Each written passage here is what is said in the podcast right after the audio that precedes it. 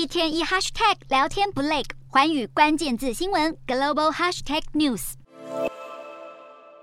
联准会主席鲍尔在三十号暗示，最快在十二月放缓升息脚步。美债殖利率随美元下滑，美股四大指数由黑翻红，其中道琼还上涨将近七百四十点，从九月低点回升超过百分之二十，步入技术性牛市。美股四大指数都晋阳收红，道琼指数大涨七百三十七点二四点，收三万四千五百八十九点七七点；纳斯达克大涨四百八十四点二二点，收一万一千四百六十八点零零点；标普五百上涨一百二十二点四八点，收四千零八十点一一点；费半指数晋阳一百五十六点二零点，收两千八百二十六点八五点。